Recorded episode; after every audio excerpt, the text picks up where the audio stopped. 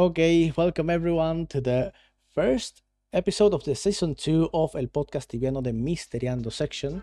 So uh, today we have with us uh, Tibia Lee. Lee Ragnarsson is uh, one of the most renowned uh, people in the community when it comes to English speaking content, also German speaking content that he also features in his channel. Uh, and with me, my co host uh, Meadek, also from Chile, uh, Beast uh, Mysteriando uh, uh, Chile, Chilean guy. So, uh, welcome everyone. Nice to have you here, Lee. Hello, thanks for the invite, and hello, guys. Hola, amigos. Ah. Hola, amigas. hello. Right now, right now we're live. We're streaming everything. So, um, uh, in case you are unaware of uh, if we are talking to the chat, uh, you're watching this on YouTube. We also have the chat well on live.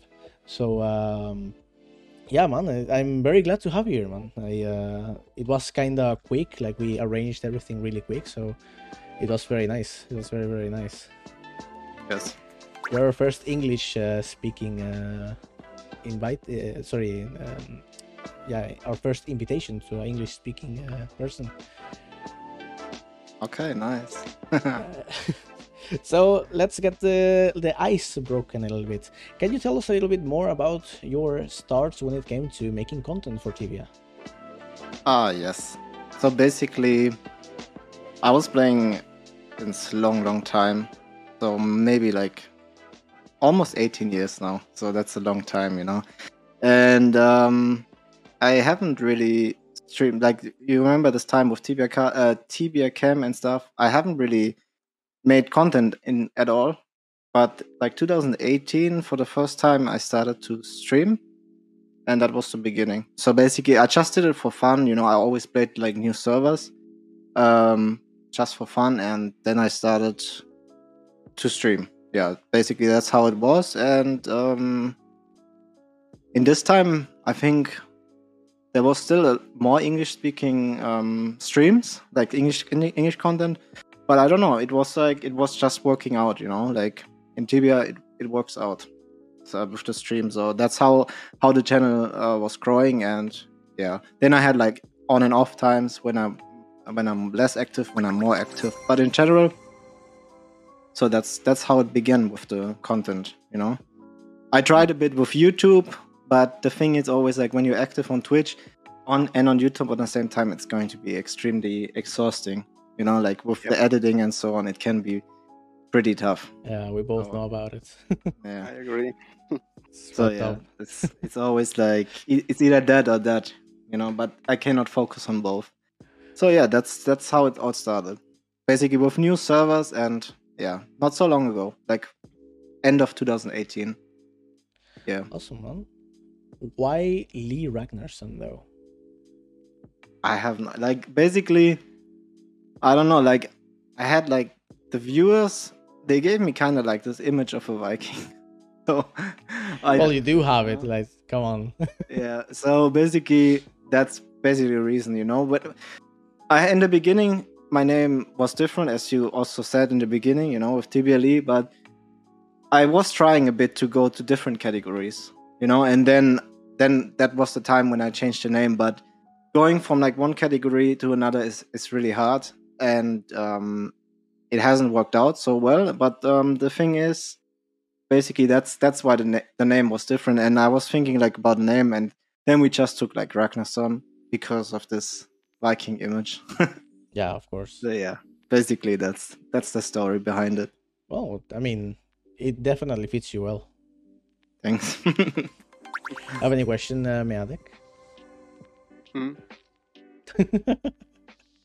What? Sorry. Did you have any questions for Lee?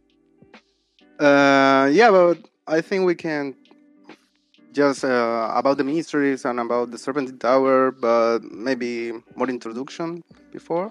I don't know. I I I gotta say this is my first time here too, so I'm glad um, to be here with Lee. Uh, we know one to each other uh, from Buba Discord. Uh, I also follow his stream too. It's very, um, it's a very fun stream. Um, he's a great guy, and we, and I'm very happy that to have him here. in this podcast too. Yeah, yeah, indeed. You are uh, quite a jack of all of all trades, man. I see that you have a lot of um, projects on your stream. One of which it's a very big project, but sadly we cannot speak about it in the in this uh, interview because yeah, we are official fan site, so we cannot really um, we cannot really say it. But um, definitely, yeah, you are leveling up quite well. Um, you also uh, like to, for example, run respawns and record it and show it off, like on Booba Discord, for example. And you're very well into mysteries as well. Like people, I think most people only know you since and from this uh, interview. Well, sorry, this uh, video from Serpentine Tower. But before that, you were very well into mysteries. Very well, Yes. a lot into mysteries. Yes, Yeah. What what drove you into mysteries? Um, kind of like I think mainly it started with the demon oak. I think that was at the beginning. That was like maybe also like 15 years ago. Like I don't know the exact ti- time, but that was maybe like 15 years ago, maybe mid 2007, if it's correct. Could be later as well. I don't know the exact time now, but um, yeah, that was at the beginning, and um, because in the beginning, you know, it was like unknown how to do that, and um, there was no demon task. So that was the time when I, when I really got into it, and that was also the time when I got like into the other topics. Because you know, when you when you try to find out a bit about mysteries, it's fast. You're going to mix it up. You know, it's like then you're going to be here, and then you're gonna be Yeah. here, and behold a language, and this and that. You know, and it, you can like fast get like um I, I don't know how to say like mix it up. Let's say it like that you know like yeah basically that. So i was trying to figure out how to make the demon oak before the demon task introduction and then i also got over the years into like other mysteries. And yeah that's how i got into it basically. And did you find out before uh, they implemented the demon task? Because Uh, as far as I've heard, there was or there is a way to actually do it, but no one really knows uh, or it's obsolete. I'm not really sure. So basically, I, I still remember I was like playing, and then after like one or two days after the update, there was like a person, and he said like sell demon legs, you know, and I was like, okay, how did he get that now? And um, but that was the thing, you know, like he got he did the quest like one or two days after the update. Question is, how did he get got in? Maybe it was something which was not intended, and they patched it, you know. But that's the thing. There was definitely a way and I remember there was also a guy on YouTube. I don't remember his name. He like he had like a full druid outfit. Maybe you guys know that. And he also Neo Neo Bluebeard or something, something like that. And he also did the quest. Like the thing is like, did they do it before the patch? Something was hotfixed. You don't know, you know. But after this, uh, not really. Then there was like something like a break. People didn't do it anymore. But then the demon task came. Then they did it again. So basically, uh, it's pretty much confirmed. I think that there was like an email, you know, and there was there was two ways. There is still two ways, but the first way is still unknown. I I don't know the way, um, and I guess maybe it's uh, the five tiles on the ground. Maybe you have to trigger them in the right combination. Could be Which know, five tiles? the the five tiles around the demon oak where he yells. Yeah. Oh yeah, yeah, yeah. Yeah, that he yeah. says like help me, help me. Something Yes, like this. exactly. Maybe you have to trigger them into the right combination, and that could be. And you don't know if the combination, like it's five minutes timer, I Yeah. think, right? Yeah. And on this five minutes, he says like seven different messages, so five tiles. It could be that the the way to do it still would be like you have to find the right combination, but imagine like the combinations changing every time so it gets even harder you know? Like it could be like super random. I have no clue but that's my guess you know? That's my guess. Of course it could be different but i guess it's random. So basically when the patch came they probably fixed it so it's random you know? But after the update maybe something went wrong and uh, people could just enter there without getting the right combination, and then maybe they made it random. But you have to think like that was like 2007, and the reward was huge. So I don't know what what the plan was. You know, if they wanted to keep this item rare or make it really common, because there is actually a level requirement for this quest as well. It's like 120. 120 indeed. Yeah. And before having the Ancient Arcana, it was the Dark Mysteries. And they allowed you to exchange these two items. Yes. Royal Crossbow and Spellbook of Dark ah, yeah, Mysteries. Royal Crossbow. So. Yeah. Uh, did you know it was so heavy me- uh, in mechanics, Meadek? I didn't knew that. Yeah, no, I didn't knew that. I, I never done this uh, this quest before. Never in my life. I just I'm still doing the task for doing the quest uh, someday. But there is very strange things about it. Um, if you pay attention, like the roots of the of the tree, you know, is under Dark Cathedral too. Of so maybe it's related something else to Dark Cathedral. Uh, Dark Cathedral is a very old place, a very old place, and and perhaps you have like a hidden room or something like that there. You have very strange uh, mechanics, like with the levers and and other stuff. It has um, a very interesting story too. Uh, even the story about Dark Cathedral. Dark Cathedral is very old. I, I don't remember the exact uh, year it was implemented, but nowadays with the new stories, even with the new quest, like um, you know the quest about the Chiron Fall, I don't remember name. Uh, Grave Danger. quest. Yeah. Yeah, uh, it's the same story, and it tells you about uh, the Dark Cathedral too. It's the same story, so perhaps there is something hiding still there, but we don't know. So I, I kind of agree. Maybe it's another method to to do something there, or maybe there is like a second part of the quest. Uh, so I don't know. It's it's very interesting topic. Uh, Dark Cathedral is very important uh, um, in the lore. Uh, so probably maybe you have uh, another quest there too. Yeah, like and as you said, like it's very lore lore heavy, uh, Dark Cathedral. Yeah. Because you have this cult to humility, like being humble and stuff, and you also have like this um, uh, part of the Bazir seal in Pits of Inferno that says like only the humble or, the humble will see the this uh, the salvation at my feet, and you also have the Sword of Fury, which says only the humble might touch the Sword of Fury. Hugo the Humble, which is Fedumla's father. So you have all these uh, mysteries surrounding Dark Cathedral when it comes to the cult of being humble. That it's quite interesting. And uh, although we did knew about this uh, lore-wise, mechanically we have not really studied that much as you when it comes to Demon Oak.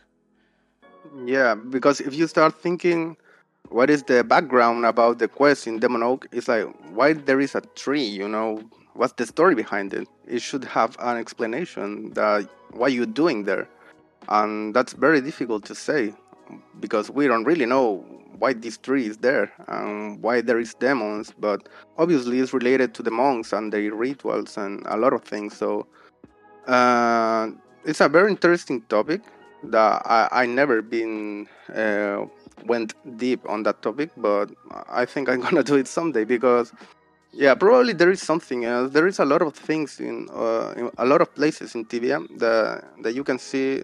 I mean, you can think that they have a, a continuation or something like that. I think Demon Oak is is one of them. Yes. And Maybe not, but the I think when you do the quest, the quest log even says you have killed or chopped down the demon oak for now. Yeah. It says, yeah. yeah, And yeah, for example, I think like yeah, it's like that this tree is probably there because like the pits of inferno with the demons are down, you know, and probably the roots are going all the way down there. But there's like something also like you said the phantasm seal, you know. I think that's Bazir, right? Yeah, I indeed. think yeah. Yeah. Yep. And maybe you remember guys, um do you remember this lever? Like I posted a screenshot or like on stream I was showing it like you can make the level spawn there on the Yeah. beginning of the of the of the seal. we were able Yeah. to to lower down the amount of steps to only two. Mhm. Only two Okay. steps you need. It's very But- nice. there was also something um, I haven't spoiled yet. There was like something really interesting. Do you know that part in the end where you have to examine her? Like you can either examine her up there, or you can go up the stairs to the west. To open the Like door. it's you short- Like you go in the the last TP, and then there's like this platinum coins laying to the Ah, north, yeah, and then yeah. you go there and Ah, you yeah. get TP'd, yeah. And after Yeah. there, you can you can t- come to a room, and then you don't know what to do, but you can either extend you up there to the teleport, or you go to the west to the stairs. Mhm. And if you run this small passage there, it's only one square meter up there. If you run on that square meters, the levers are resetting.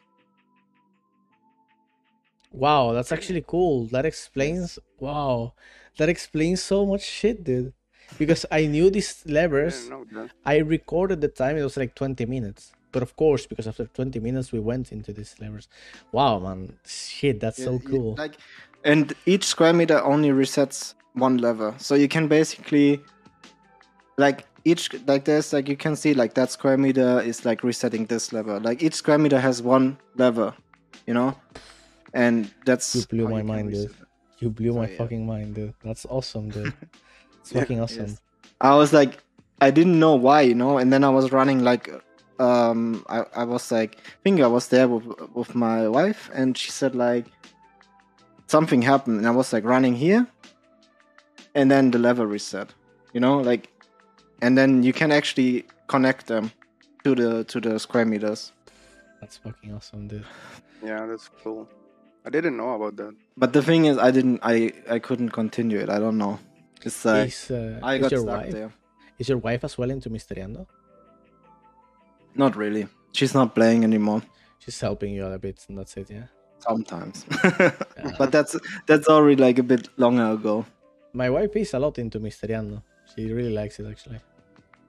Nice. you? Yeah, That's that's good. really cool. Uh, man, what's your perspective nowadays on mysteries? Because I, I, I guess that what you found out must have changed a lot your perspective. At least, at least my perspective changed a lot with your video. Uh, now like everything is like, okay, is it a is it a reference? No, no. Okay, You- then it might be something then. The thing, you know, the thing about um this is like sometimes a lot of people are hating on it because they think I I was lying, but the the thing is, this video has actually a deeper meaning. You know, I did not do something in the game to finish the quest. You know what I mean? yeah, yeah Like from my part, I solved it. because. I was since the introduction of Ankrahmun, I was always wondering what is this place, what uh, you know, and I was like um browsing through this Dungeon and Dragons universe and like Forgotten Realms and this, you know, and then I was reading randomly um this campaign, and I was like, okay, that fits so good, you know, and then of course we don't have a confirmation that it's hundred percent a reference from there, but. I mean, Ah, there is so on, dude. much. There is so Yeah. much, you know, like, and then you Yeah. like, okay, that must be, Yeah. yeah. I gotta- and- I gotta be honest, man, with you. Uh, I understand what you mean. Like for you, it's solved. I understand hundred percent. I wouldn't have solved it that way. Like I wouldn't have said it's solved, you know, because Ah, like that's what Yeah. brought you so much hate. But in the end, it was a it was an amazing video. I think it's the best video that has been done on Serpentine Tower out of the fucking gajillion medi- videos made on Serpentine Tower. it's it's you know how YouTube works. Sometimes Yeah, you click, true. you know, you click baiting a bit, but it was like you could say, okay, yeah, solved in this terms, yes, but it's not it's not really a lie if you see it like in a in a strict way, you know. It's um, but yeah, I mean, that's also like a good point I wanted to to come through, you know, like a lot of players they think like it's not always meant that it's maybe a working quest. I think, for example, the Serpentine Tower, maybe in the beginning, it was just like a reference, you know? Like, but I think there was so much hype that they actually really made a quest out of it. You know, because some places in the in the game, it's like it's basically storytelling. You know, out of the perspective of like a game designer, how you're Yeah. gonna tell a story. You can do it with a book, you can do it with an NPC, but you can also do it with a map. Yeah, You know, narrative like- elements.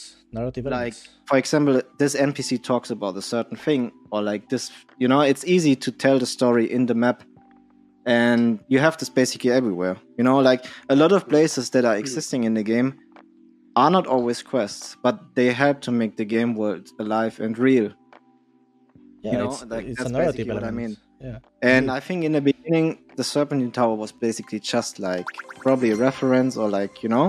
But Yeah. then the hype was so big that I think that they actually made a quest out of it, and I still think it is a working quest. But the thing is, there's millions of possibilities and combinations. You know, like it's going to Yeah. be really hard to figure out.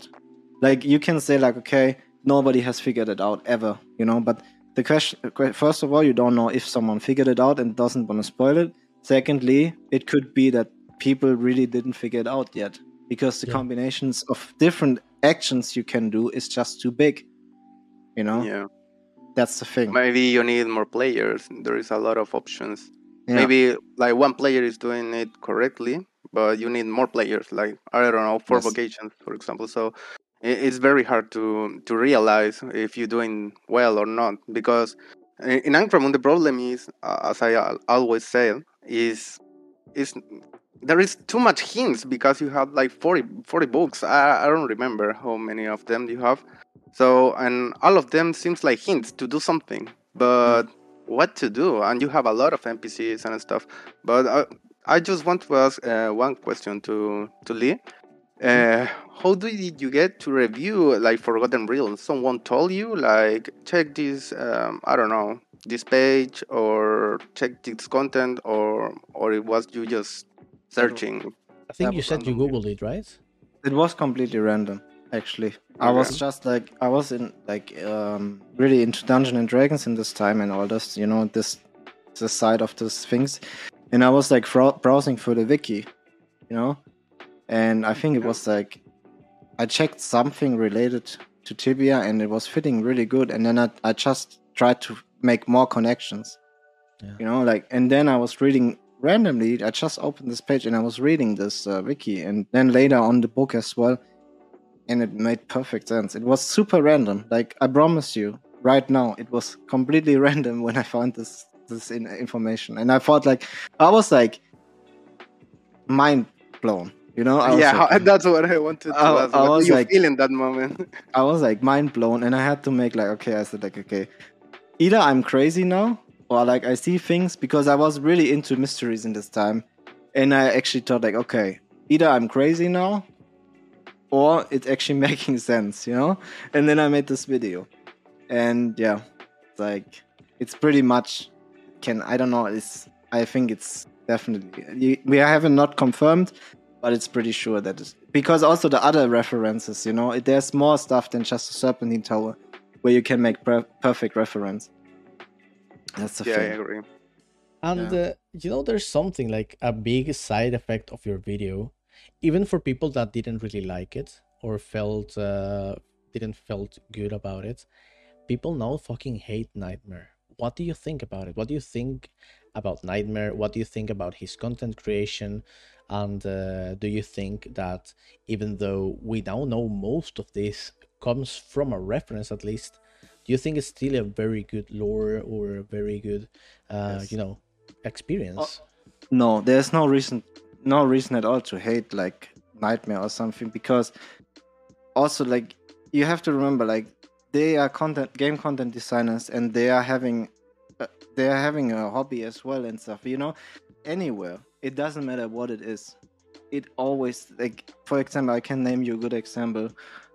In any i- i- if it's any show, any movie, any game, anywhere, people are taking reference.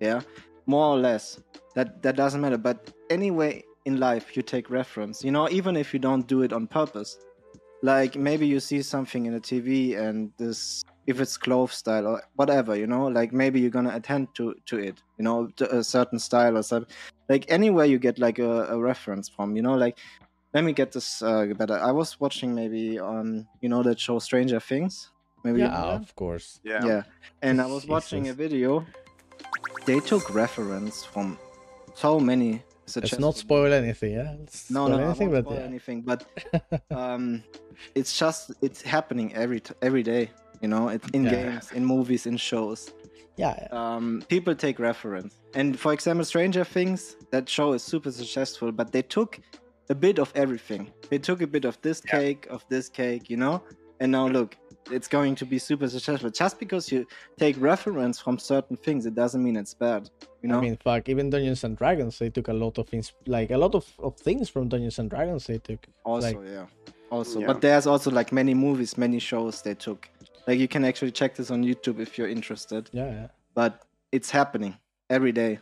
I studied a lot of music when I was uh, uh, like like five six years ago, and uh, um, I learned from a teacher that creativity is the way to put things that someone already created together and Correct, make make them your own so that someone eventually will take this thing that you created and also combine it with other things. So like it's that's what creativity comes from. So i do agree with you like i like more lionett fuck it like the cube quiz is a fucking the cube quest sorry is a fucking art piece you know? Mhm. that shit doesn't belong in TV. it should be put in a fucking museum. But i mean yeah i don't know what do you think Meadek? what do you think of uh, Knightmare I think e- everything is already invented, so it's very difficult to create Yes. something uh, like very new. It's impossible. Uh, actually, all these inspirations from RPG games comes from Tolkien or mythology. I don't know a lot of things. So it's not like uh, Forgotten Realms created all this world from nothing. They always have. They also have inspiration from uh, uh, another books, another movies. I don't know. So about Knightmare, uh, I won't blame him for that because it's not the first time they took inspiration from Forgotten Realms. You, you can see the the Warlord language uh, of the Beholders, you know. Um, there and there is more like Fades. You can search in Yeah. Forgotten Realms about um, Feywild. I mean, I mean, even the name is the same. Uh, it's a city from the elves and blah blah blah, in a different world the Sundering, you know, there is the the the item Horn of Sundering in Serpentine Tower. Uh, Sundering is, an event in Forgotten Realms. It's about the elves creating a new world from and a living, I mean, making a catastrophe, a disaster in somewhere else. And you can see here there's the, the same in Tibia, in in Shattered Isles. There is a catastrophe, and probably they created Roshamuul. So the inspiration is the same, but they changed the name, they changed uh, the stories, um, they mix with another movies or yeah or I another mean- kind of stuff. Yeah, but so I don't think it's bad. I think every game do the same. Yeah. Uh, it's impossible to create something new, so I'm okay with that. Uh, I- don't really mind. Yeah, and I mean, to be honest, to be fair, you cannot really blame it all on a, a single person. No. Before Knightmare even was an employee of CipSoft, you already had this, uh, Yeah, for he was just a example, player.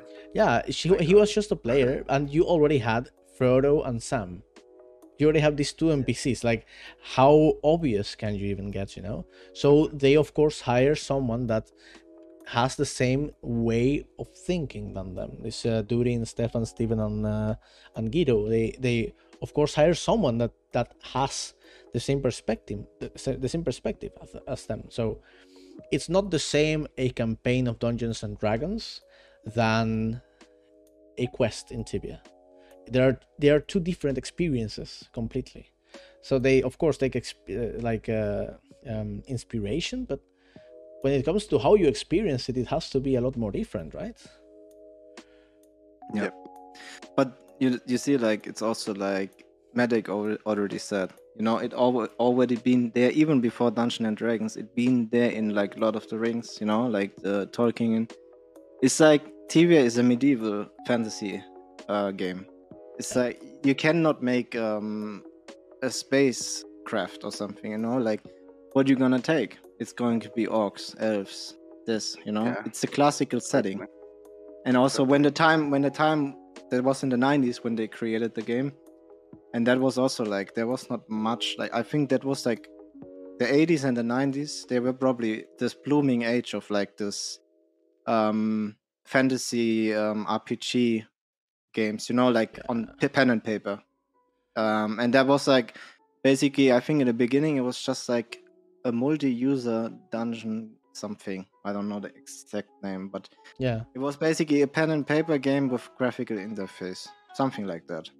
A And GMUD, graphical multi-user dungeon. Yes, yes, and the way it is a medieval game, and you cannot, you cannot take uh, something from the future. You know, like, and that's the thing. You have to take orcs, elves, demons, Yeah. things like this. Now that you say it, uh, you know that players have created sprites for the game since its inception, of course.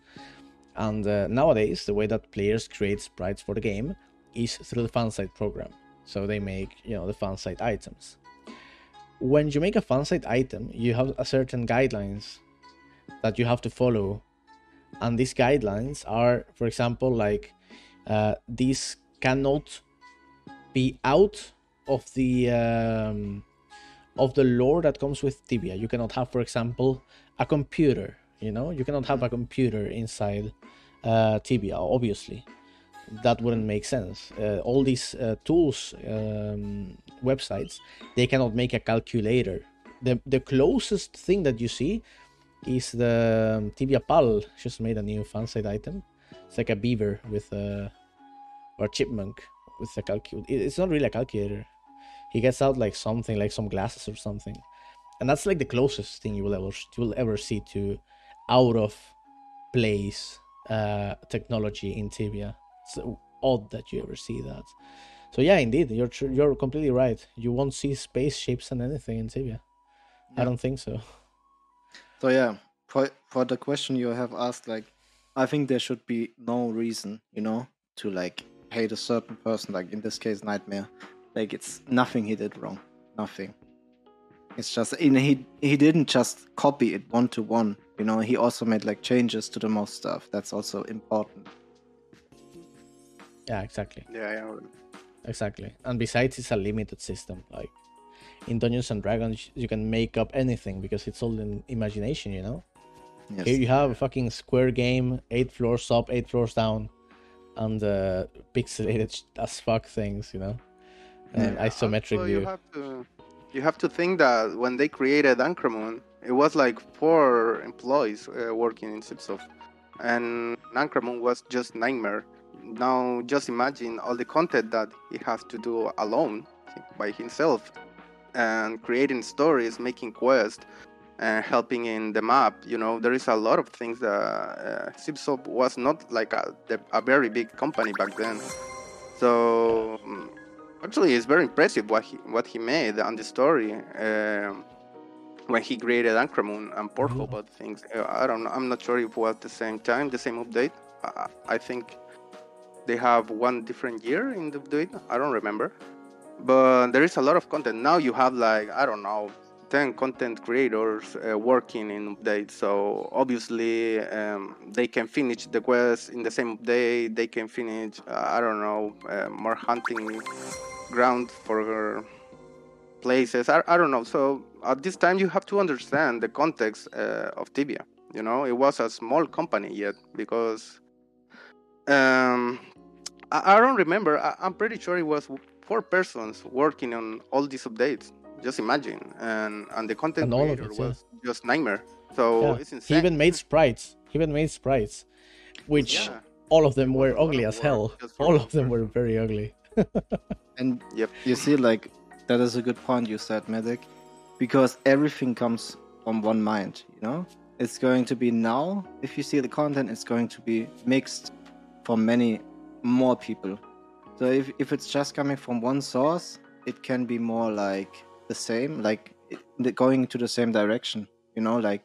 But if it's a mix, like if four people are working on it, every one of them is giving a part inside.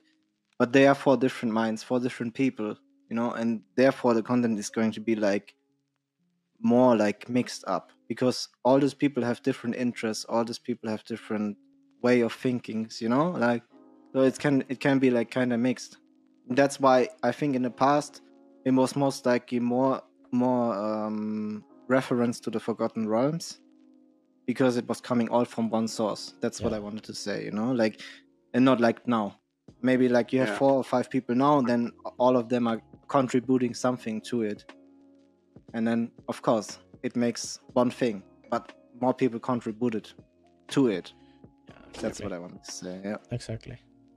I wanted to also uh, ask you something. So you live in Germany. How far away from uh, from uh, Regensburg? Around I don't know, Go like ask them. not the exact number I say, but um, maybe like six or seven hours. Germany is Wow. you can drive, you can drive from the north part to the south part in I don't know 10 11 hours so somewhere in between That's a lot. At least for for uh, Netherlands uh, standards. Uh, I live next, you know, next door. I live in Netherlands right now. Although I am from Venezuela, and uh, the thing is that here, in Netherlands is a very small country. You can drive in like, I don't know, three hours from top to bottom, something like this. But Venezuela is a big country. But if you want to travel a very small distance, since all the roads are shit and there's always a lot of uh, traffic, it's like 10 hours to go from uh, one place to another. But I want to ask you, okay. yeah, have you ever, ever tried to work on CipSoft in the past in yes the past? I would have done so as well if I would live in Netherlands. And uh, so, what's how was it? I, I I'm curious. You know, I if you don't want to talk about it, no problem. But I, I'm I'm kind of curious. Well i tried it that's it pretty much nothing more to say i tried it and, and didn't get accepted That really sucks, man. Because you know, today uh, we were talking about a bug that I found in the test server on when they expanded Isabe. You know, when they met these these uh, ex- scorpions and everything. So this was a year ago or so, and I found this bug where you could hurl down into like a pool of water and walk over it. I said like, yeah, I'm gonna report it and they're gonna fix it. Well, today someone told me like, "Hey, I am exhibiting this guy and he's uh, below the boss teleport. You know where he might be?" Like, my dudes didn't even fucking fix it. they didn't even give a fuck about it. They completely left it there. I felt so disappointed. You know, I I felt like if the people who test the game would actually play it regularly if there would be people that were uh, like really into the game, they wouldn't have done that. Like they would have tested it. If you're fixing something, you test it afterwards. It's basic. It's common sense. Come on, like I think at least for testing, you would have been awesome. At That's least the thing, yeah. If, if you have like a lot of people, I think they have like a hundred employees. That's a lot. ninety like- something. Yeah. Or ninety, yeah. Like it's a lot. It goes through many different hands until it comes to the right person. You know, like if you report it, it's it always depends. I don't know. I cannot I cannot say, but there has to be a good communication to reach the right person. You know, like it's not like in the past when they you said they were like five people or six people. It's easier, you know, but nowadays, Yeah. nowadays um you don't know like it could take maybe like a time to reach i don't know you know the communication the coordination Yeah. stuff like this I know. I, I just think that even let's say you want to hire a player and you don't want to show them mysteries at all, you know? So you could hire them even as working from home. You could hire them to test the bugs that have been fixed. Okay, so we fixed these map issues. Okay, they send you a list. Can you check them, please? You don't mm-hmm. need to know any mysteries. You just need to have access to a regular server. You don't even like they can give you a I don't know a character that's hidden. You know, game master privileges, so you cannot ban people or anything. Just regular old game master privileges. You don't get hit by monsters, and monsters don't see you. They can walk over you, so you don't interfere in any way with anyone. Just check if they're done. You know, and I don't know. I think they just don't. Uh, if they would have one person as an employee when it comes to bug fixing, bug fixing only, I'm talking, huh? that Yes. would play constantly, he would see the state of the bugs in Tibia because it's insane, especially when it comes to PvP uh, mechanics. yeah but i don't know if one person would be enough for this i mean they had they have a testing um, department Yeah. It's like it's probably going to be impossible to find all the bugs. Like you can find a lot, Yeah. but it's probably impossible. You know, that's the thing. And like in P- I'm not PvPing anymore to this day, but um, I heard a bit from my viewers how the open PvP PvP system works, and yeah, that's that's basically one example. Like, I, this happened to me one time. I played a new server, and I was using a Firebomb, and then I got Red Skull, and I don't know what I did wrong, you know. So it's like things like this. Yeah, Um, and even if you do what you're supposed to do, there are certain bugs that they don't know how to fix. And they don't fix it. Instead, they just make it part of the mechanics. Like someone can open a quote unquote fake school on you where they have a Mhm. skull, but they, they don't have a PvP restriction. So they can go inside and outside depot as much as they want while being skulled. And if you happen to come across one of these persons, you seal them, Mhm. you put a bomb on the floor, whatever, you're fucked. like you're completely fucked basically. That's uh I don't know, that's fucked up, you know? Yeah, I mean this this PvP modes. I mean they are super complex. You know, there are four different yellow something uh, different colors. that's the thing. How are you gonna prevent all the bugs? It's a LGBT LGBT It- PvP, you know? They, they the, the idea the idea is pretty. Yeah, it's like you can kill somebody, you know, but he doesn't really lose much, and uh, because of twist and so on. But the thing is, basically, it's a bit. I have a feeling they tried to make the server like PvP, but also non-PvP at the same time with this system, you know, with this modes. Because you attack someone and then he doesn't get damaged by avalanches or like GFBs. With this friendly, you know, like if you're in this mode, then this and this. But Yeah. of course, this is super complex, you know, and how you're gonna fix all the bugs in that is going to be impossible. You know, imagine how many different scenarios they're going to be. If this guy is in this mode and this guy is in that mode, how's the how's the game behaving? You know, in certain situations, it's super complex and probably impossible to fix it. That's why they didn't do it, yeah. probably. There's Because the something also is flawed. There's also something that they put on the 20th anniversary that I always show it. Always. So they made this info info infograph, I think that you would call it. It's a huge fucking page with a lot of info on the on the company and the game. And they said that they had somewhere around six and this is five years ago, bear with me. Yeah? So somewhere around uh, um, 600,000 lines of programming and that they have more lines of programming than the main shuttle for a spacecraft. And I was like, in which fucking planet this is something to be proud of? That's the spaghetti code, my dude. Like you're gonna you want to fix something and then fucking Beregar uh shortcut gets discovered because you don't know what the fuck you did, but you changed it because it's all like intertwined with each other. You know, it, it they should rework the whole thing. It's going to be. If they, if they would take a year. Without updates to rework the whole shit, I would be fine with it. Honestly, I would be completely fine with it. Uh, 20, 25 year old game code. Yeah, and probably Yeah. like people that did something in the code that don't work there anymore. And then you know the people don't know about it to the anymore. Like it's going to be lost in like lines of coding. It's forgotten you know? You will never be able to rework all of them You have to create a new game for that. Yes. like Crazy, TDA man. 2.0 or I don't know. Um, so i think players should be more like i mean it's yes this with the ore wagon you mean right what what what Yeah. the Beregar Gasoline. Yes, it is pretty annoying, but I think players should sometimes see it from different different perspectives.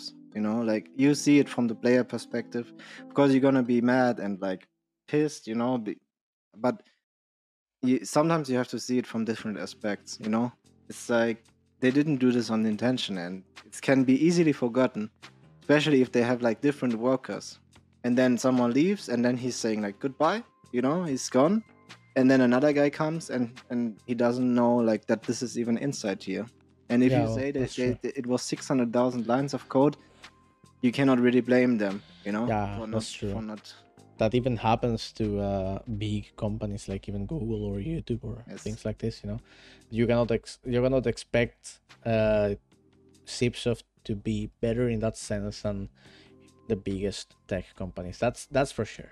And that's not- I agree with. it's not machines it's humans you know and it's, it's like let's say like i'm going to start on a different company or like a different job and i, I continue where someone before stopped then i know okay a bit okay what he did but what about the three people before him or like Yeah. two people before him you know Yeah. impossible Uh, uh, Walder is uh, part of the staff. He says that the source code is basically a salad, a bunch of shit together with uh, olive oil, no, to make it rub in better. Um, but let's change a little bit the topic. Uh, let's go from hating on CipSoft to uh, a little bit on Mysteriando again.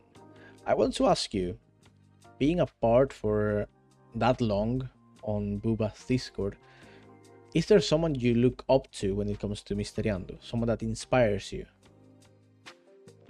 Yes.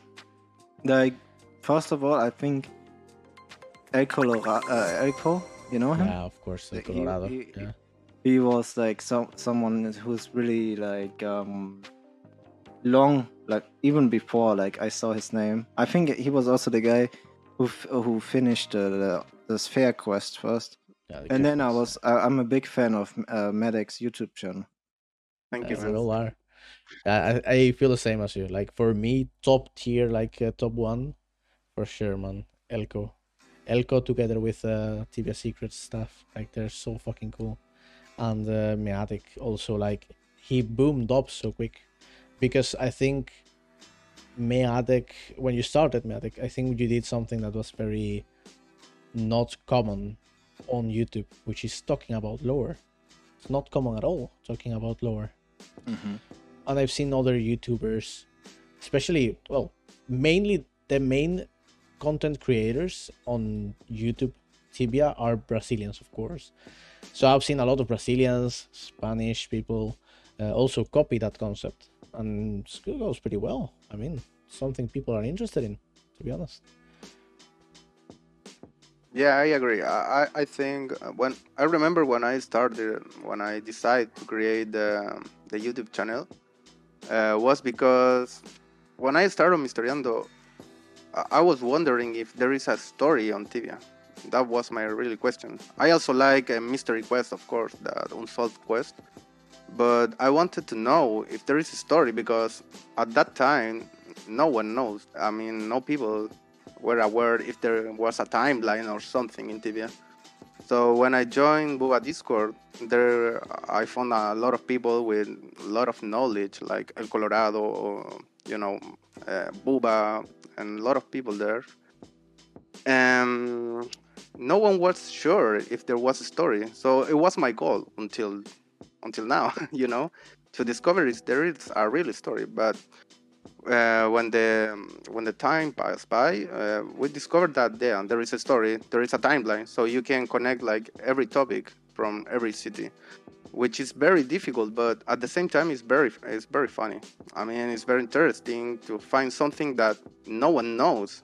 So I think that's my inspiration to be. I don't know if the, to be the first one, but to show the people that there is actually a very uh, interesting part of the game that you can discover and not only hunting all the day or I don't know. or high mission, yes, you know. Yeah, high mission yes like no one read what they're doing. So when you actually read the quest logs, where, what you're doing, or when you talk to NPCs, you discover game. a lot of things and you have a very um, a very interesting story behind that. Um, so i decided to make in english because my native language is spanish but i say i, I don't want to just take the attention of, of uh, spanish people. I want to take the attention of every country you know in, in english. So that's what i made it. But, um, but that was my goal and still my goal to discover a story. And of course i also like to to search for mysteries unsolved quest I, i'm not sure if there is still still uh, some unsolved quest. Probably yes. Probably more than one but but it's very hard to say. It's very hard to say. Yeah, Yeah, yeah, I feel the same as you. Like it's a whole new game when you read the quests. I want to ask you as well, what do you think now that you, at least I believe that you are now in peace with Serpentine Tower. Now it doesn't bother you at night like it does to us. Uh, I want to ask you, do you think Booba found the same thing as you? Found something different or found something more? What do you think? Yeah, that's that's a hard question. Like I'm gonna be honest. I'm gonna be honest. I think he didn't found out shit. Okay, I love Booba. He's like he got me into Mysteriando TV and everything. I don't think he found out anything. Like, and I love him. I love the guy. He's incredible guy. But Uh, that's my opinion, my heart opinion. I mean, the question is, uh, he was really into it in the stream. You know, I, that was even super long. I think like I was watching his streams even before I was a streamer myself, and it was always interesting. But from one day to another, he just stopped. Like, and he left you with a question. Like, okay, he said, "I solved every quest. That's it." But he's a content creator. You know, if he really did something, why is he he not making a big story out of it? You know, like the thing is, uh, if he if he did it, he can actually give you nice content. You know, and he can give it in parts. He doesn't have to give you everything at once. But for him as a content creator, if he really found something that no one else found, he could make it super nice. Yeah, You know, if he wants, or like he could prove that he did something.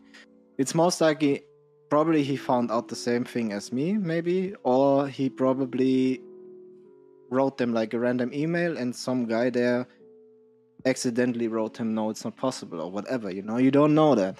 It's like, what happened to change from 100 to 0? something must have happened. That's for sure.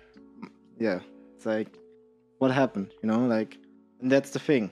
I don't know.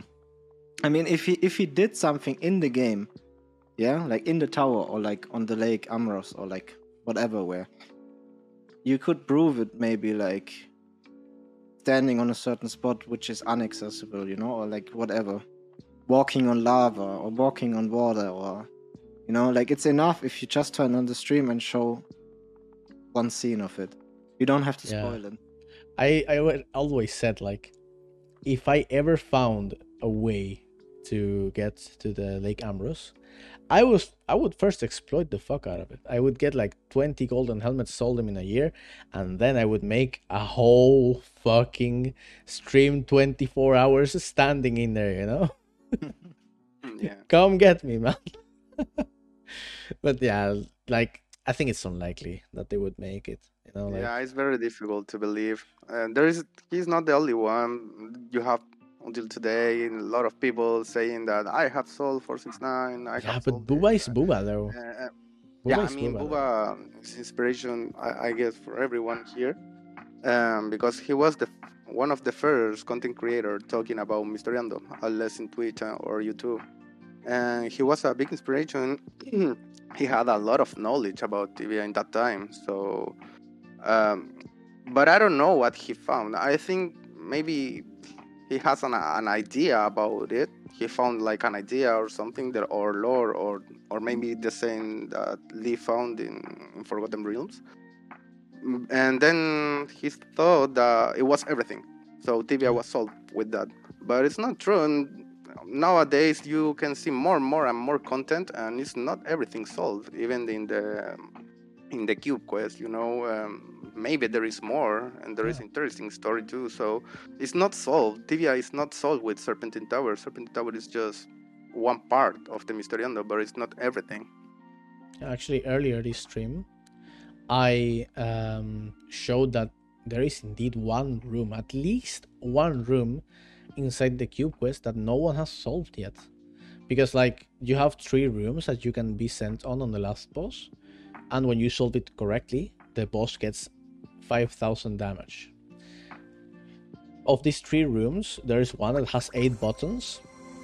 The clue is um, power in numbers or, or strength in numbers sorry strength in numbers and we haven't found any combination of buttons that make it deal 8k sorry 5k damage to the boss and uh, yeah both wikis have it wrong. BR wiki and the regular wiki, they have it wrong. Mm. They have it different even. Yeah. Like they have different solutions to this, and it's not neither is right. And I I had the same feeling, uh, Meadek, when when we got this uh, uh, uh, Museum of Days, Museum of Tibian Arts, sorry, Mota, when we did this uh, sample of Monster Blood, I said, yeah, I fucking solved Tibia, fuck it. But then I came to realize, like, no, I fucking didn't. I just entered the room. but Yeah. like, okay, we entered the room. There has to be more. There has to be more, you know. And we found more. Now we, it even got us to fucking Soul Wars, and there's even more behind it. Oh yeah, I was reading this article. It's really good. Uh, thank Yeah. you.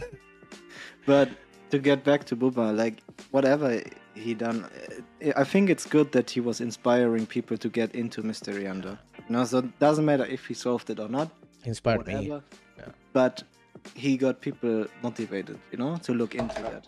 And Yeah. there is, I mean, it's it's sad what is happening nowadays because I think the game is getting too much focus on EXP and loot nowadays. You know, it's like basically, I always say it on my stream. It's basically an action RPG nowadays, and I think if people are gonna focus this Mysteriando content, it's just good. You know, because I, I I think people, the players should be more into this as well. It's not just I don't like the strand that everything goes in like EXP. You know, it's I don't know. I don't like it, Um, but I mean, and I think I think it's good that that there's also like for example this podcast today you know it's nice maybe we're gonna inspire some people to look more into the into the story of the game to Demon Oak.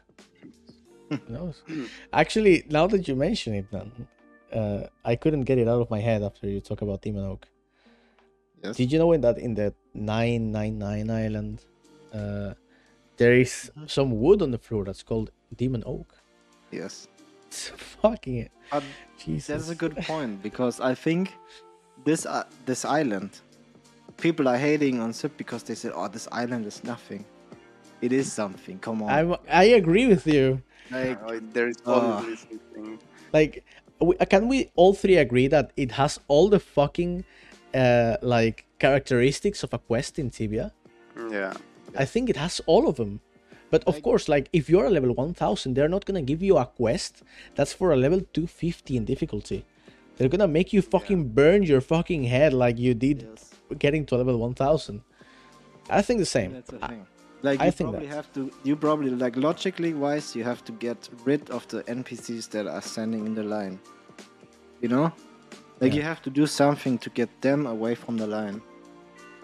Yeah, they're not gonna make you easy. They're not gonna make it easy for you. Go like forget about go it. Go to the island with Ferumbras spawns. Yeah, like 1,000 NPCs is gonna be gone. honestly, fucking forget about it, dude. They're not gonna make it so easy for you. No fucking way on earth they're gonna make it so easy for you. Like you'll have to think about it because like if you're level 1000 and you want a reward for your level, you have to show that you are a complete level 1000 player, not just a PvP 1000 player, an EXP 1000 player, but also a lore lore wise that you've earned that status of being like godlike powers, you know? That's you know that's a good point because like let's say you have to do every quest in the game or whatever, you know, even the small quest. Like the thing is, do you know that um, a good example when you go to Fenrock, you can pick there, right? Hmm. Yeah. To get down. But do you know that you only can pick there if you went to Mistrock before and said Yeah. a certain keyword? Yeah. Yeah, indeed. That's so Exactly. basically, you, it can be one thing. It can be one keyword, yeah. and then you're able to do it. You know, or like a combination of different keywords.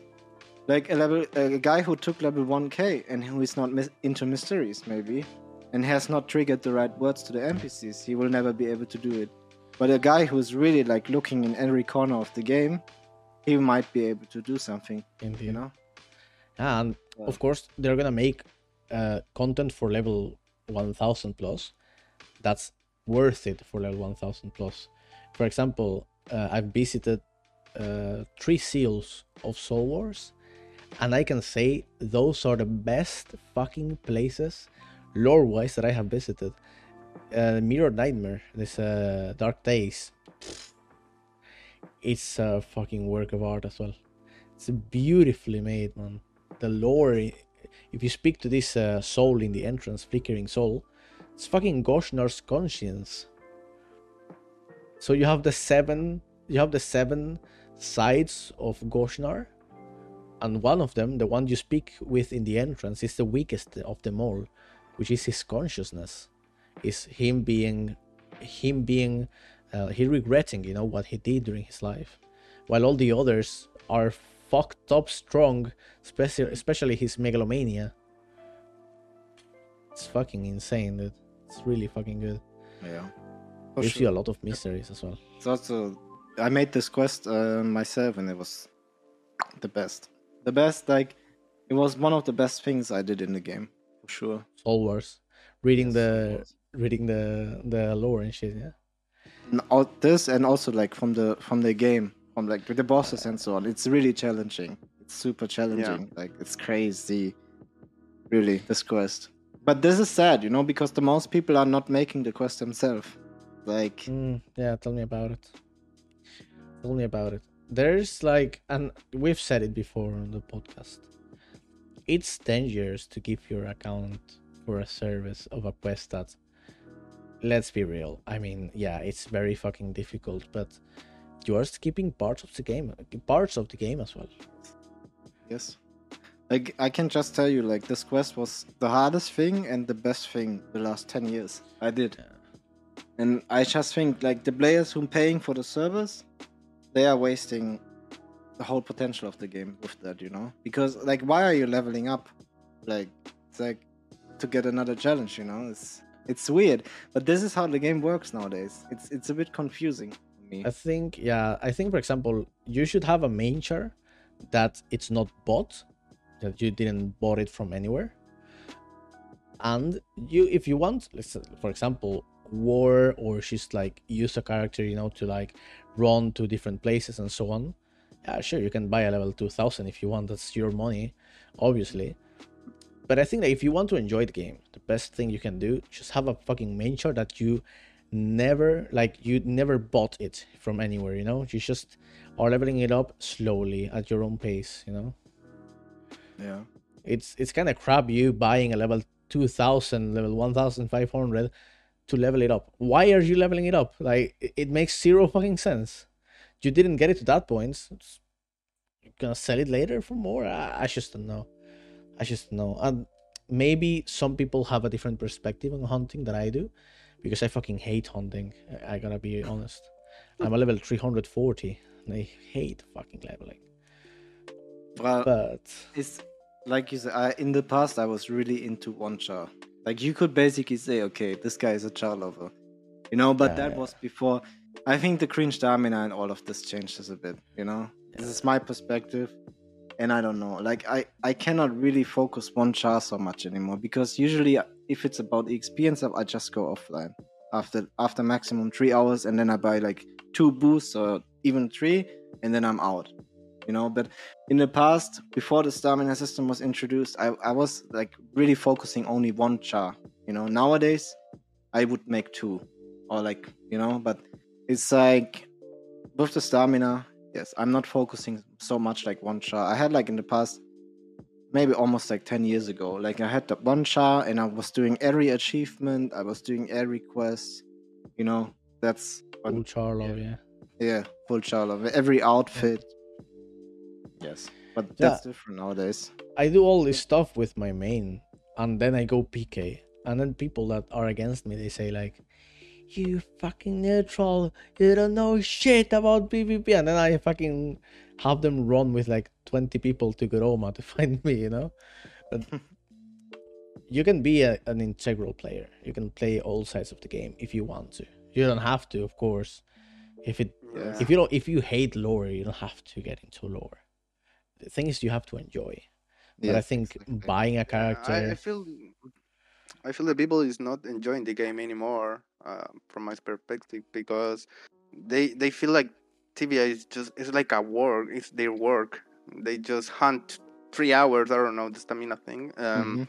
and they then can do anything else. They they are so limited. I don't know how to say it. Um, with the stuff they can do, it's like you cannot play freely, like in the past. They are, from my perspective, you're not enjoying the game at all. Maybe you're having fun, and that's fine. You can play the game wherever you want. You want, you know, but but these restrictions in the game or, or the playstyle, the meta in the game, is I, I don't think it's it's the best.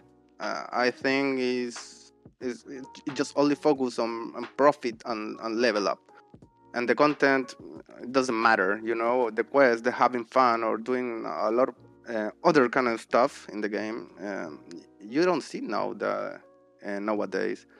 So it's kind of sad because I, am an old player of Tibia, and, and it's so different. It's very different. I know it's just nostalgia thing, but um, in the past you used to enjoy more the game with the community, talking with people in the city, doing a lot of things, and nowadays you don't see that too much, um, which is kind of sad. At least for me, I understand that some people like to just level up, and, and that's fine, but the game is more than that uh, and I'm afraid that people don't know that, and maybe they are missing some part of the game too.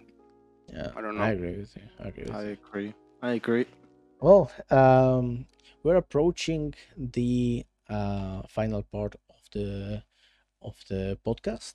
So what we're gonna do is we're gonna read you a couple or a handful more of um, of uh, questions from the chat, the live chat on Twitch, and you can answer them, of course. Sounds good to you? And of course, guys, on the chat, be as respectful as possible. I don't want to have to ban anyone. But so far, so good. Huh? I think uh, I think it's been very, very nice. Okay, let's wait. Maybe they are uh, typing hard. okay, I got a question for Lee. Have you read R.A. Salvatore's book, Starless Night? And if yes, how did you find it to read it? Not completely. Parts. I haven't read it completely. Or I I think I haven't read it completely, but I, uh, I don't know how, if it was just a part or how how how many sides was it? Can you ask that person? How many sites was it? Was it the, like the pages? Pages. Oh, okay. I don't know. Because I, I don't know if, if it was huge or like just because I think I was reading like a couple of pages, but I don't know if it's the complete one. I'm gonna say it in Spanish because it's Spanish speaking. Eh, me van a preguntar que cuántas páginas es. O sea, si son, es un libro grande, si porque puede ser que leí un resumen o no. O sea, este. Mm, yeah. But you found it on the internet mainly, yeah. Yeah, but that, to answer the question, yes, I have read it, but the question is completely I don't know right now. on the yeah. internet, you found it? Yes. Ah, awesome. We have also. What do you think of the new update? Um, the update. I I really I said it in the stream um, when before like I think this story is a really really good way to make people interested in other terms as well. You know, like I'm mainly focused on this story. Besides the rest, I think the update is pretty good. Um, but for me as a solo player, like the most, let's say it's good for the most part. Let's say like 75% the update is cool. But for me as a solo player, I would wish like that they would put more love in into solo playing and not just team. Yeah. Because the new spawn, this this this new spawn is just team, you know.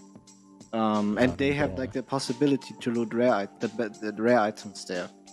It's like it's so cool, you know. It's like it's just different cool. aspects of hunting, but it's just for teams. So yeah, that's actually really cool. Yeah, indeed. What do you think of this uh, rotworm? That, that's my question. What do you think of this uh, old ass rotworm? the crystals that's, and shit. That, that is the one, right? Which drops rares. Yeah, yeah, yeah, yeah. Yeah, exactly. Yeah, like I love this. Like I fucking love it. Like it's so nice, you know, because it's so cool if you don't focus the XP or loot, you know, like you're waiting for a rare drop.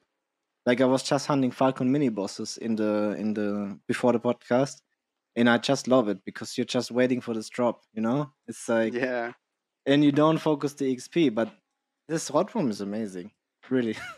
Yeah. like uh, I wish there would be something like this for solo players, but yeah, it's not like this. So in in general, I think the update is really good, but I think that there should be more love for like people that play alone as well. Yes, I agree with that.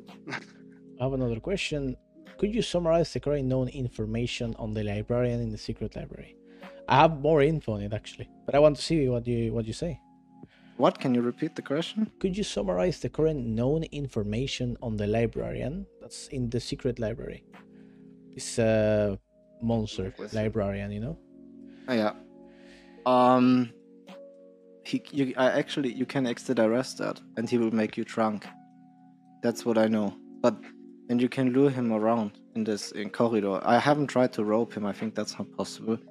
But um, I think there's definitely something in secret library.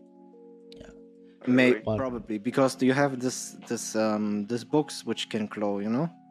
So I think it's Yeah, seven or something or five. Six of them, But- ostentatious uh, pedestals. And uh, like I don't know, but he, if you exeta res him, he will make you drunk. Or Okay. maybe he he also does that normally. But I one time I exeta res him and he made me drunk. What we tried, um, we tried it on two separate teams. I tried it on the real Tibia with a team on uh, Marbera, and uh, I there's a group of people from Reddit that tried it on test server. So we tried clicking all these book stands at the same time, even the one that's inside the final boss.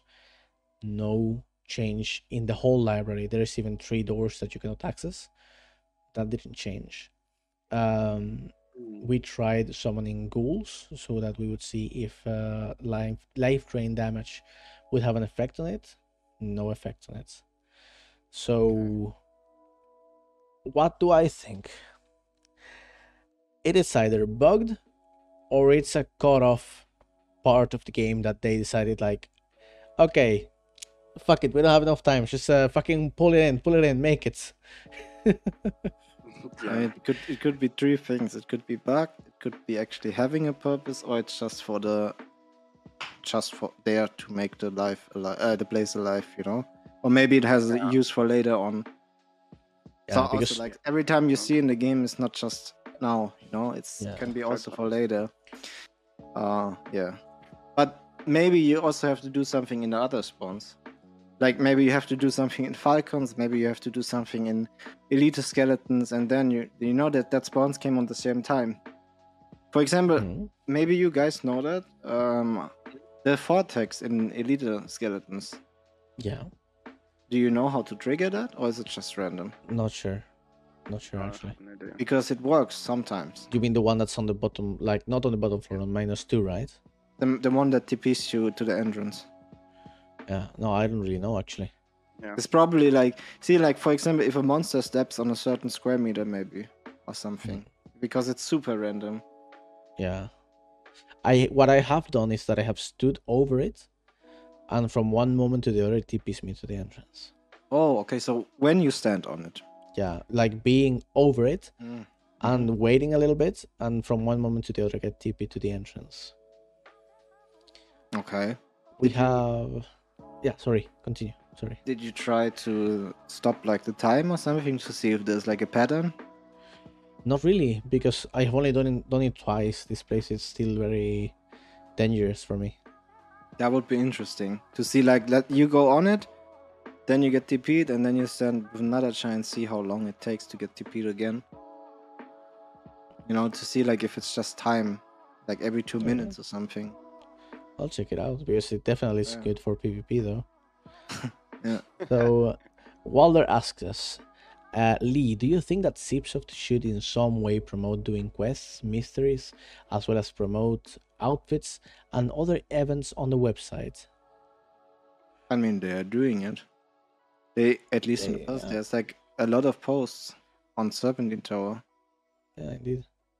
Like they in, they don't do it anymore to this day. Well, I mean, but in the past No. there was like a lot of posts. Not too old back in Yeah. past. I think it was 2019 the last time. Yeah. I mean, that's so that's how they do it, you know. In the past, they did it. Uh, I think it was like seven years ago, the last one. No, because there is I- one Uh, from a night full of mysteries. in- Yes. in the web. Yeah, Yeah. it was seven years ago. Yeah, but Oh. there is there is like some teasers for several quests. For example, there was a teaser on uh, the expansion on Issavi, where they spoke about, uh, for example, a dictionary, The book. Four six nine dictionary. yeah, and the Um, boots of water walking. books of water walking indeed so like yeah indeed like they do talk about it but they don't promote it in a explicit way i think they do it like you know their their own way just relaxed you know Yeah. Yeah. It's like uh, it's one part of the game, you know, but I think the the focus is on different groups of players nowadays. It's Mm. like I don't know how many people are still interested in in these mysteries in RPGing, you know. But Yeah. the real big target group is is people that play for XP nowadays, indeed and they probably won't read that anyways. It's the- like I mean, you see it already how it changed. Um, when they post a teaser, they post a teaser in a nutshell. Like they post points, you know. For the people that don't want to read the text, they just post the most important. I there you can see it already. The trend goes in a different direction. Like the teaser in the past, you read like the, the story, you know, and now in the forum they write like points, you know, like the most Yeah. important fact, facts. There you can see it already. Like um, these players, they are probably not reading the story anyways. So indeed yeah, um this is a private one from my sponsor lady tap she wants to say hi and that uh, she's a big fan of you Oh, hello, hello, thanks.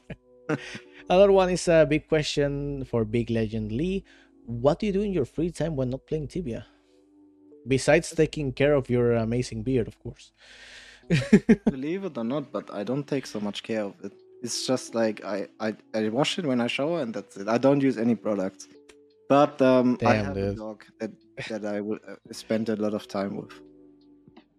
That's awesome, man. That's great. Yes. In the Ah. past, I was really active with like sports, but I don't. I'm not active anymore with that.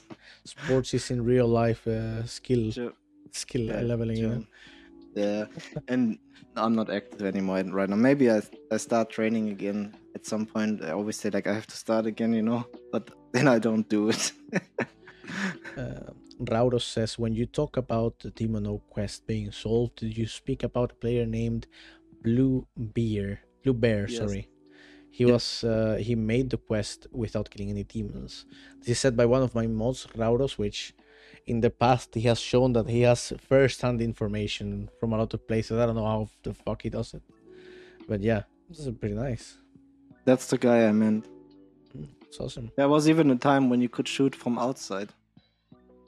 Yeah, and you can you could give supplies to the person inside. Mm. I remember. It's not a question, but I believe Booba found something. You can watch the past stream on YouTube somewhere. It's uh, and see, he seems genuine. I, I think I know which one you're talking about, Akari.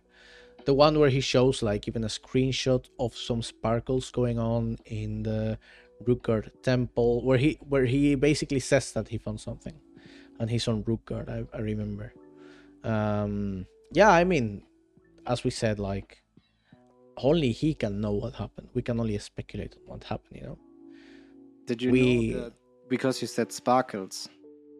Did you know if you stand in temple and shortly before player dies, there's a is a SD effect yeah before he spawns? Did you know that? those are the sds that uh, didn't reach the player yeah yeah that, like it first comes the numbers and then the sd effect so when you die yeah yeah so, mm-hmm. yeah yeah.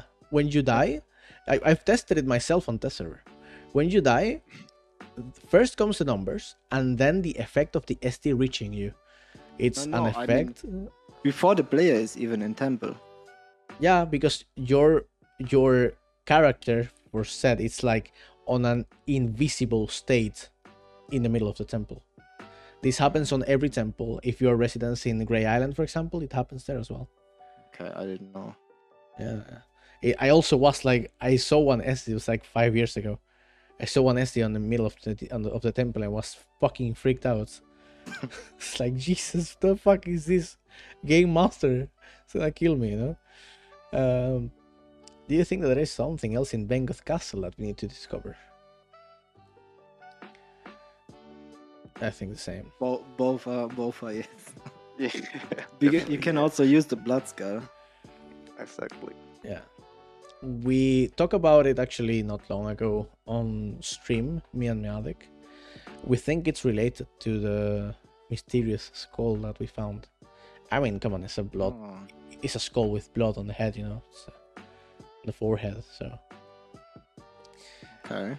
and uh, it's related to vampires as well and all this shit. So, it could be. I don't know.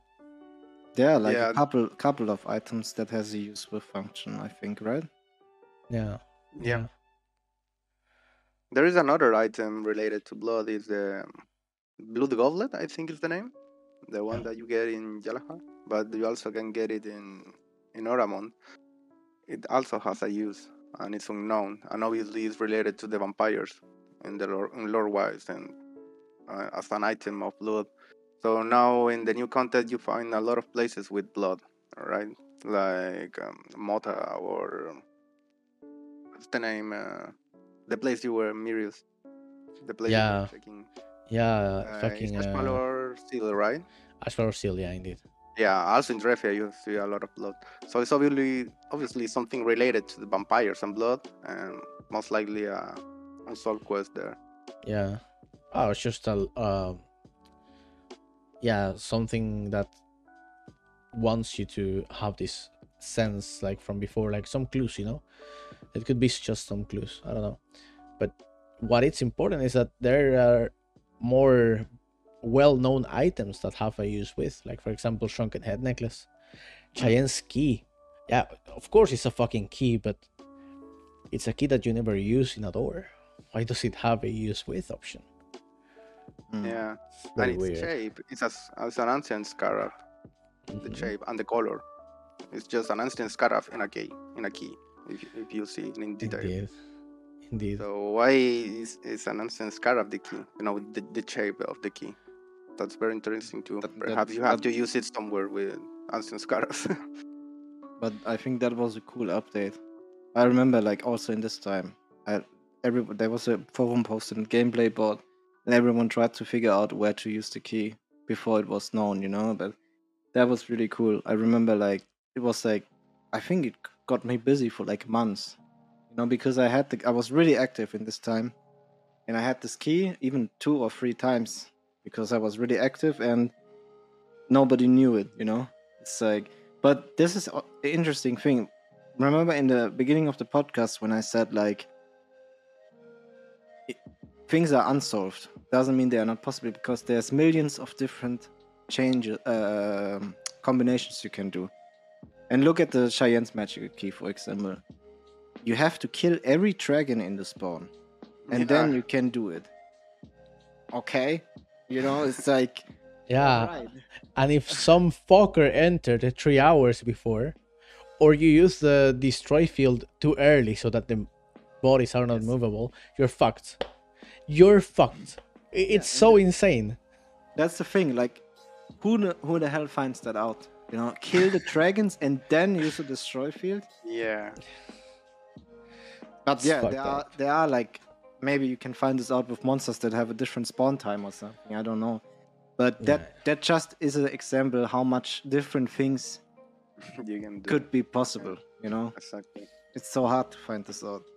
Like even I don't know this first player who found it out with this Chayenne's magic key. I don't even know how this was possible. Without hints, like how you gonna find it out? You know? Yeah, I agree with you. I think it Oh, yeah, I was like, I think it was like, um, probably like very small steps that different people actually found. But fucking opening it, dude. Like, come on. Hmm. fucking come on, opening it. That's fucked up, you know? So we have also a question from Blue Dinosaur. Do you have any hidden secret that you have not told anyone? Just the one from today. That's With fine. the square meters and the levels. That's fine. Huh? Thank you for sharing, dude. No Thank you for sharing. So, uh, Mr. Kissy also says, uh, oh, he's in your guild as well. Um, do you know how to remove the magic ball on the Maze of Lost Souls? Trin asks. Yes. I I don't really know which magical he's talking about. How to remove it? Do you mean the one that you have to use the lever on the southeast? Ah, but that's, I mean, that's basic knowledge, isn't it? I would have thought so. I, I think there's that one that's, magic wall. I think. uh, There- yeah. There's another magic wall inside the Maze of the Lost Soul. oh, that I Yeah, didn't there know. is one, but I, I I don't know if you can remove it. I'm not sure. I So there is there is one that has a lever, and there is other one that has uh, no lever. That Uh, I think I know what he means, but there's there's I two remember levers. one. There's this lever in the beginning at Trolls, the normal Yeah. one everyone knows, and there's Oh also yeah, that that might. ah, ha, ha, ha. Oh, yeah, it's okay, way to enter. yeah, yeah, yeah. Okay, okay, now I know. Yes, I was freaked out because these kind of places like Maze of Lost Souls are always a pain in the ass. really a pain in the ass. Just Right, imagine the first guy discovering the way to get to the Mona. Yeah, Jesus. Fucking Christ. There's a Spanish uh, speaking uh, YouTuber that we really like a lot. It's called uh, Surto. He made like four, three or four uh, streams on the Maze of Lost Souls, and I was like, dude, fucking, I get claustrophobic in this place. Dude. Fuck, I don't like it. But yeah, man, man, it was uh, very nice having you here. Before we close off, I wanted to ask you is there any advice that you would like to give to any upcoming Mysteriando players or just any player that wants to get a catch of Tibia? Uh, which advices could you give him? maybe me like wants to start. Yeah, Me? someone that wants to start.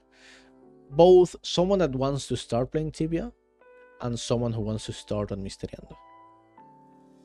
Okay. I start? Um just have fun, read read the quest. Even if you don't know if you want to see spoiler because I I gotta say it a normal quest, a discovered quest, they are very hard. I I also see spoilers when I'm doing a new quest because there is some keywords uh, sometimes or are some actions that are pretty random. But if you do with spoilers, try to understand the story. I think that's a, a, a nice way to understand what's going on. If you're really going uh, deep on Mysteriando, um, you should read the, the Genesis, tibia.com, and read some books when you're boring, when you have nothing to do. Maybe you can even read in the in, the the websites nowadays. It's pretty easy in Tibia Secrets or El Colorado website. I don't know. You can read it whatever you want, and it's gonna be difficult at the beginning, but then you're gonna understand what's going on. When you do it the quest, you start um, making connections with this topic, uh, this and other topics. And if you don't understand something, you can ask in Discord. You have Buba Discord, Tibia Secret Discord, uh, Lead Discord. Um, there is a lot of Discords, uh, Reddit, Tibia.com that you can ask. There is a lot of videos in YouTube um, with the with the quest, with the lore, and unsolved quest that you can ask. So it just depends on you. It takes a lot of time to understand what's going on, but but I think it's worth it. I think it's, very fun and it's unique. I, have never found something similar in another game. So I- think that's why I'm still playing Tibia to this day. Um, basically that. Anything else. Yes, and that was pretty much you said the most of it. But and I also want to add something like, don't do it for the um materialistic reward. You know Yeah. that's the important. Like, if you think like you're gonna get like a golden helmet or something, just don't do it because It's You're not gonna get it's it. like, huh?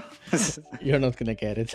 It's like fucking be real. Uh, you, I mean, it's possible. It's possible. You know, you don't know that. But the thing is, if you actually do something in the game and something happens, yes, you can get a golden helmet, maybe, or something else. But the, the thing is, don't focus like on on this reward. You know, the reward is more like the what Meadek said. Like the, it's it's fun to connect the story and so on. It's like basically. It's basically the same if you watch a movie or a show or something. You're not gonna get something out of it. It's it's a journey, you know? Yeah, it's indeed. like something while you do it it's going to be fun. You know it's same like why are you reading a book? Not to get a golden helmet at the end right? In real life or whatever or like a car or something. Is you have to see it from this perspective. Yeah, indeed, a- and then you will enjoy it. Indeed, So, man. yeah. If I would have to give an advice, man, is uh, watch fan sites. They're pretty fucking fun. I would give one advice: watch fan sites. Like I, until four years ago, I was living in Venezuela, man. You know what? My lowest ping was at fucking 3 a.m. in the morning, 500. Of course, I didn't play regularly. I would like log in, use the game as a chat, and then open wiki and study the quests and shit. And then you know you start being like able to help some friends in several quests and so on. Even if you have 1000 ping they're gonna help you. That's pretty cool man. It's uh fan sites give a lot of life to the game. Just like el podcast tibiano which is very nice to have you here again uh, lee. So what we're gonna do now is we're gonna uh, say goodbye to the to the recording. We can stay a couple minutes more just to say goodbye also to the stream. And uh, before we go just don't forget to follow us uh, in our website elpodcastibiano.com and don't forget also to follow our fellows here meadek in well meadek both on youtube and on twitch. Myself Mirius and Mirius Anyr, first on YouTube and the second on Twitch. Lee, what are your uh, your social networks that you give out the most? I usually just i have a youtube channel but just twitch basically Mainly Twitch. Lee Ragnarsson all together, yeah, for Twitch. correct All right. Uh, do you? How often do you stream? lately pretty active again Oh, i'm kind of hyped for the update there you go, guys. If you want uh, a completely English and German, German speaking uh, guy, then is your guy, man. It's uh, very good to have you here. Very glad to have you here, man. Uh, thank you very much. And we're gonna close off. Thank you very much for this first episode of the second season of Mysteriando Podcast on el Podcast Tibiano.